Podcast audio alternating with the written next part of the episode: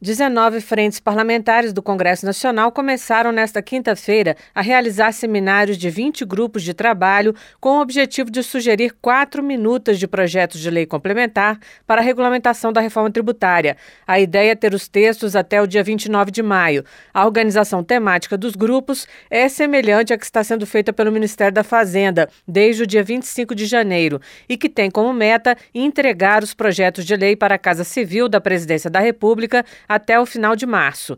A reforma tributária foi aprovada no final de 2023, mas depende dessa regulamentação para entrar em vigor de fato. O deputado Joaquim Passarinho, do PL do Pará, coordenador da Frente Mista do Empreendedorismo, disse que a ideia é antecipar a discussão. Ele criticou as mudanças de última hora feitas na própria reforma tributária. Mas o resultado de toda essa escuta nós só conhecemos 30 minutos antes da votação. Então é isso que nós não queremos passar de novo. Queremos acompanhar. Não, isso não é um grupo de, grupo de trabalho para atropelar o governo, para tomar a iniciativa à frente do governo. Muito pelo contrário, é para mostrar para o governo que nós estamos acompanhando, nós queremos estar participando com isso.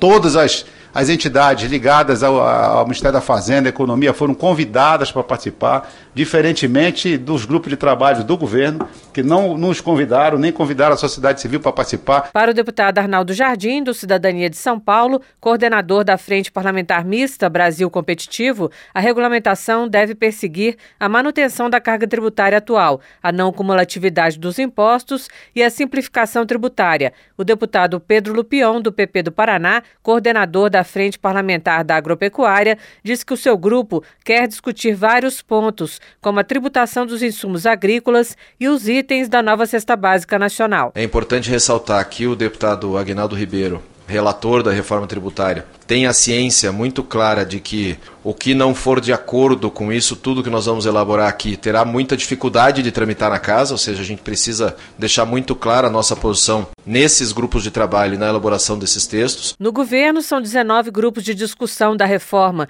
que tratam de temas como regimes específicos, imunidades, transição para os novos impostos, cesta básica, cashback, distribuição do imposto sobre bens e serviços e imposto seletivo. Em entrevistas à imprensa, imprensa, o secretário extraordinário da reforma tributária, Bernard Api, tem afirmado que a ideia é ter um projeto sobre a regulamentação do IBS e da contribuição sobre bens e serviços, outro sobre o comitê gestor do IBS, outro sobre o imposto seletivo e um quarto sobre o processo administrativo fiscal.